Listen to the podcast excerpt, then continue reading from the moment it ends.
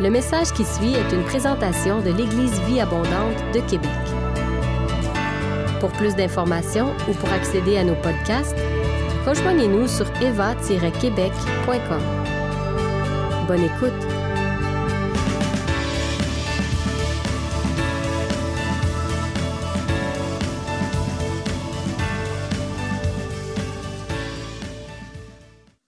Alors, si vous me permettez, on va juste ouvrir en prière. Alors, euh, Seigneur, je te prie, je te prie de mettre ta main, Seigneur, sur euh, les messages qui vont être faits ce matin, Seigneur. Des messages qui ont été, euh, qui ont été mis dans la prière, Seigneur, où on a cherché, Seigneur, ta volonté, ta direction. Alors maintenant, je te prie d'arroser, que ton Saint-Esprit arrose ces messages, Seigneur, et que les cœurs puissent être touchés ce matin, être rencontrés dans leurs besoins. Et c'est en ton nom, Jésus, que j'ai prié.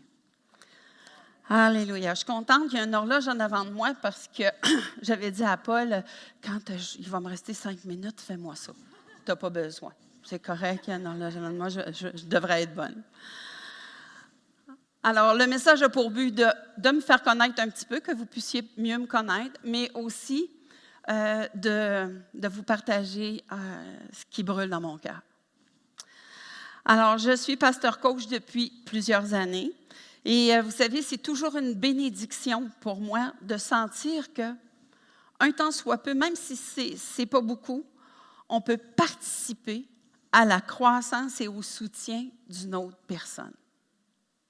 C'est tout un privilège.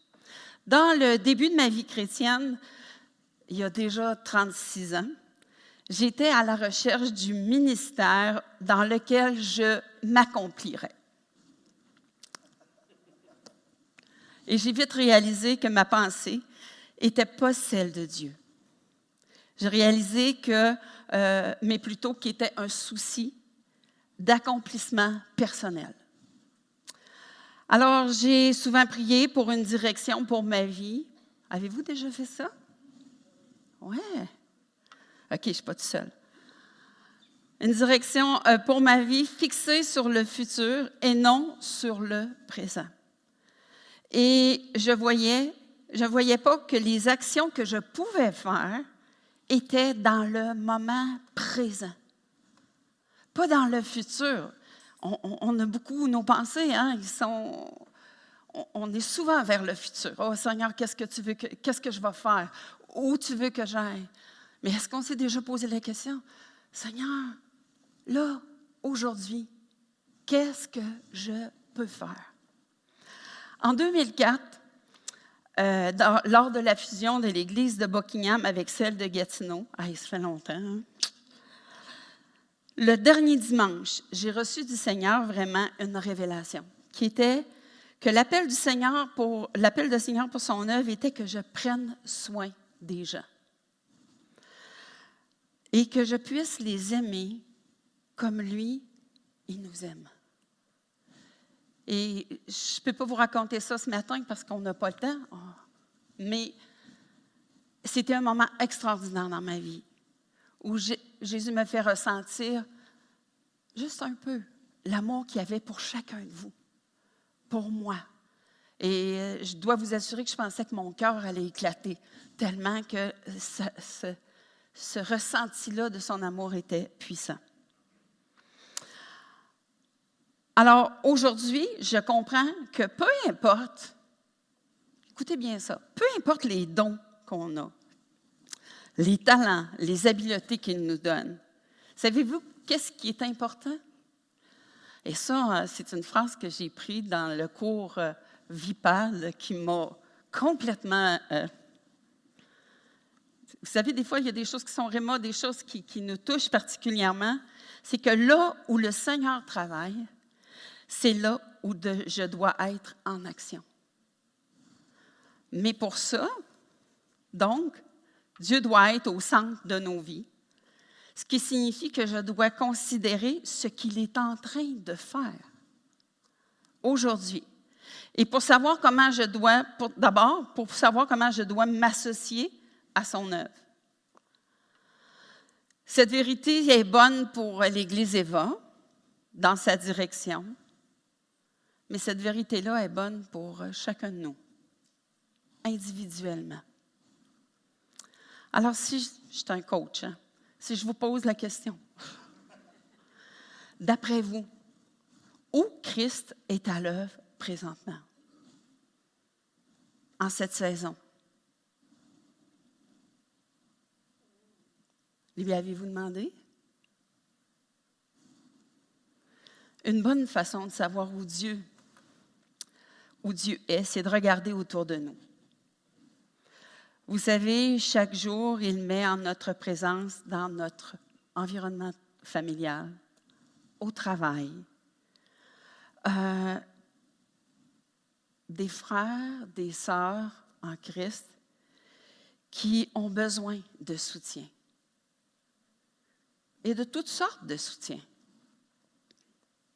On parle ici de, je parle ici de soutien physique, de soutien spirituel, de soutien émotionnel, de soutien social, communautaire. Vous savez bien qu'on a le privilège qu'aujourd'hui, que l'Église Eva travaille en partenariat avec le Seigneur en ce sens. Qu'est-ce qu'on a ici? Qu'est-ce qui nous est offert à Eva? De la formation. Extraordinaire. Moi, c'est les deux.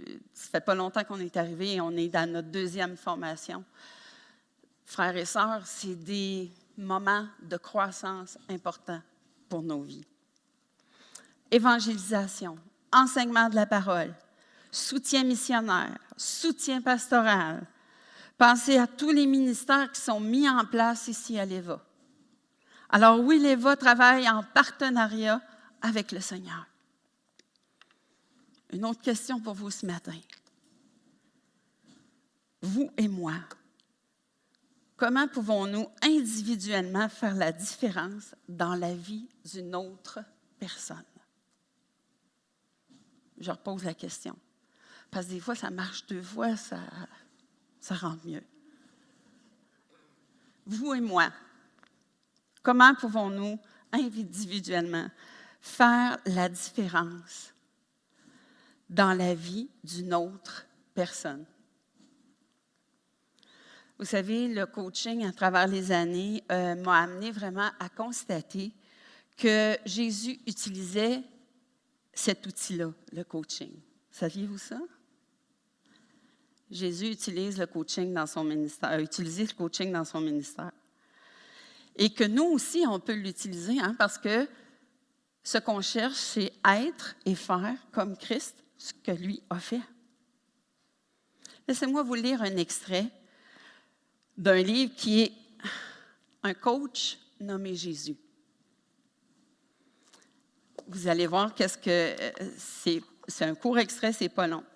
On nous dit L'auteur nous dit un coach est un guide, un mentor, un facilitateur, un passeur de rivière. J'aime cette expression-là. Un passeur de rivière. Un transformateur de la conscience et de la réalité.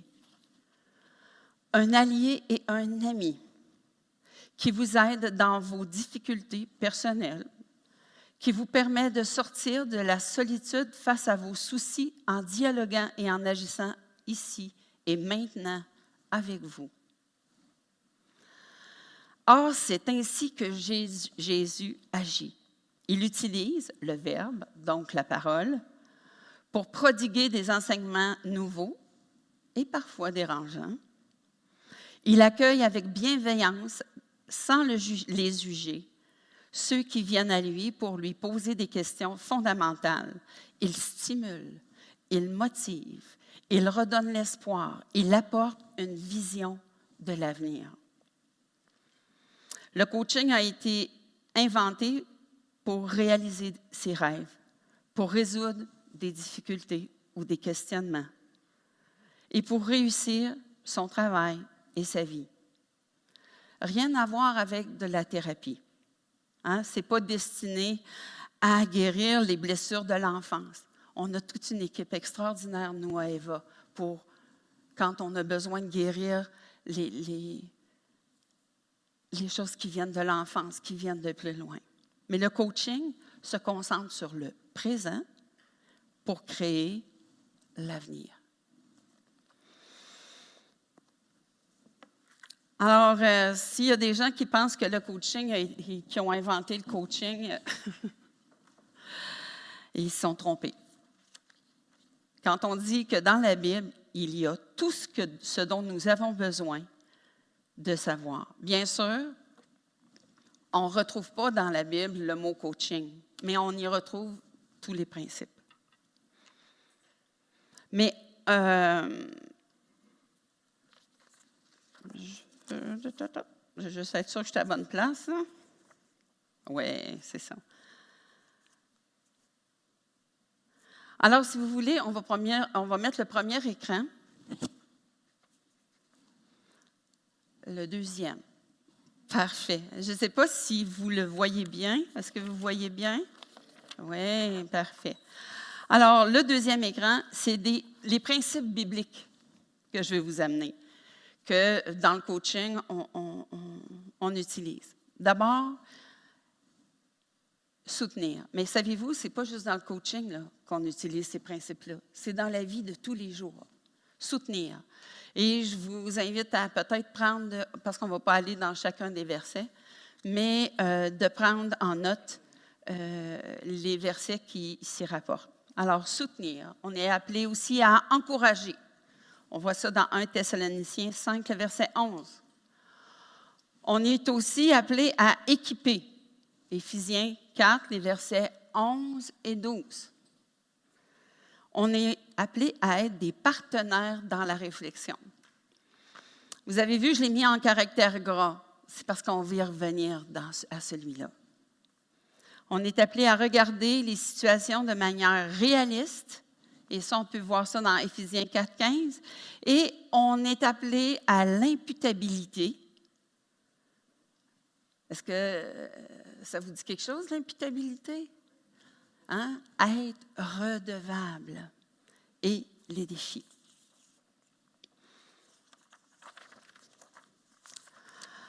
Mais un des principes, un des principes qui me touche particulièrement, c'est celui d'être un partenaire de réflexion.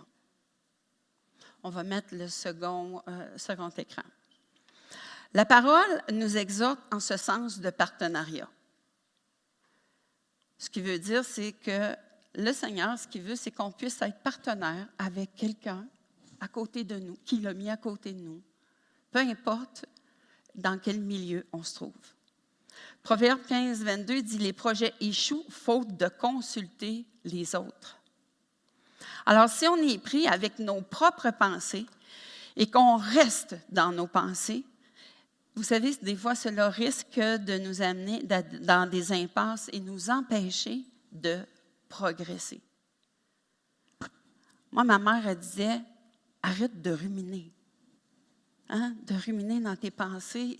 Alors, pour pas faire ça et pour pouvoir progresser puis aller plus loin, parfois, c'est pour cette raison-là qu'on a besoin d'une personne en qui on a confiance et avec qui on va pouvoir partager nos pensées.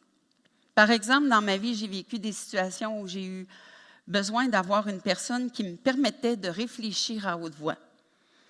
Euh, quand j'ai senti une direction de la part du Seigneur pour le coaching. Mais sans l'intervention de cette personne-là dans ma vie, euh, peut-être que l'issue aurait été différente. Elle m'a permis de réfléchir. Elle m'a elle a permis que je puisse aller plus loin dans mes pensées.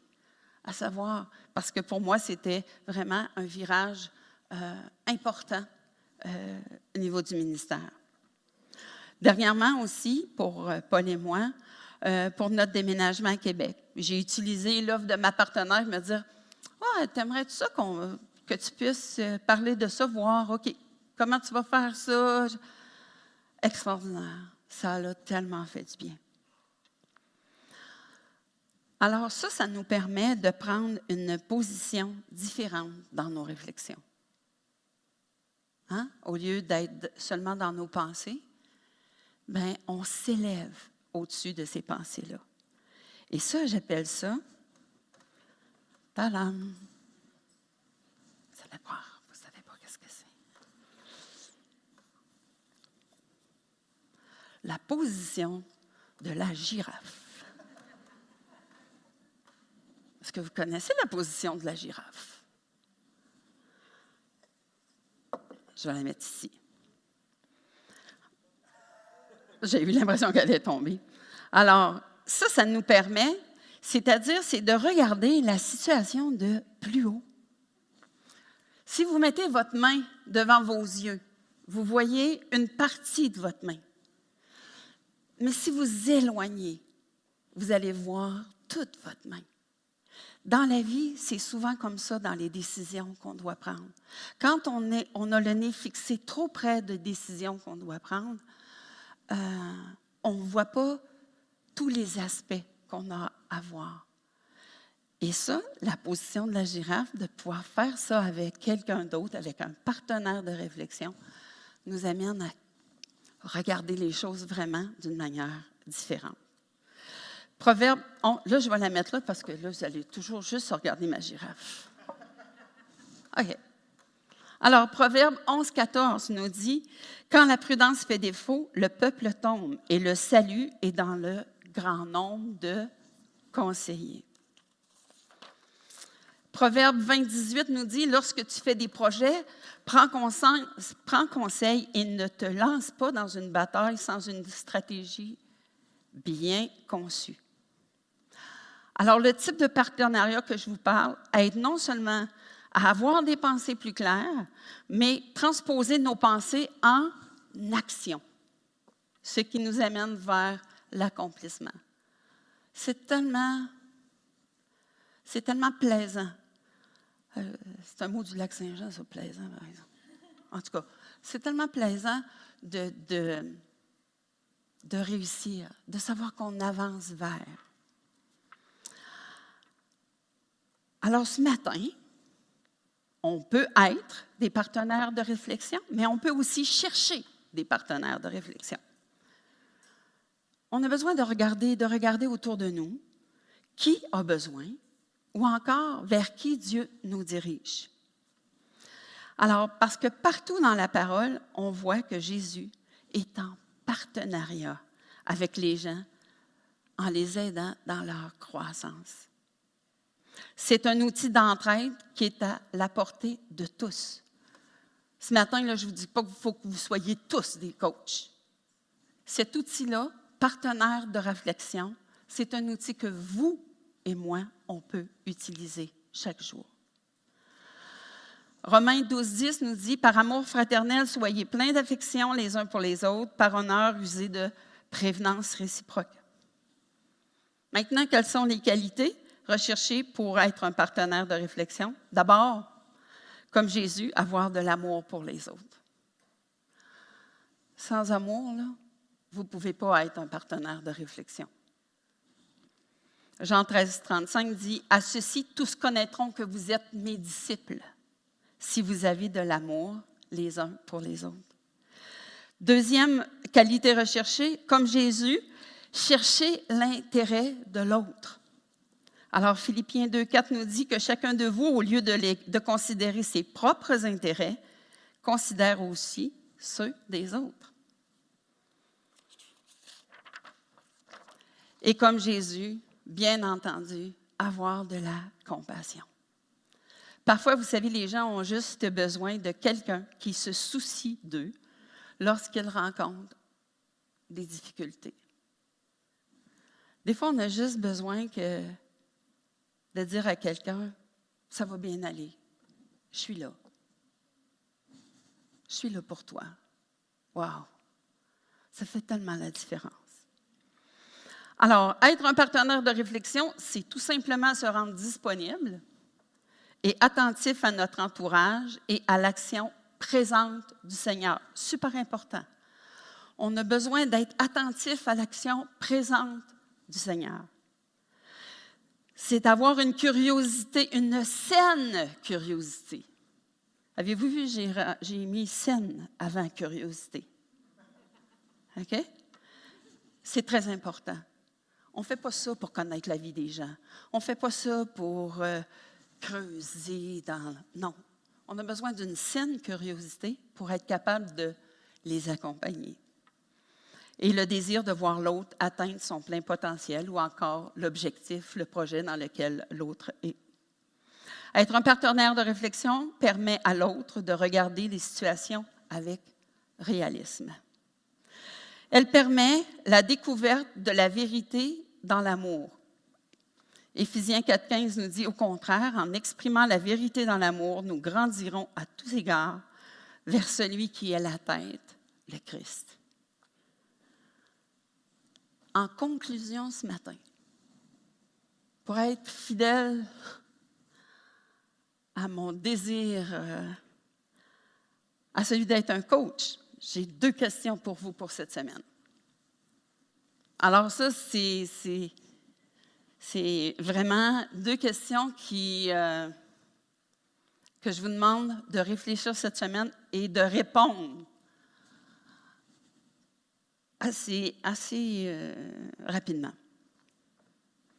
Quelle personne, on va mettre la dernière, quelle personne pourrait être ce partenaire? Et où, pour qui pourrais-je être un partenaire? Prenez 10 secondes. On a le temps, je n'ai pas terminé. 10 secondes, juste pour réfléchir. Déjà. Pour qui pourriez-vous être un partenaire?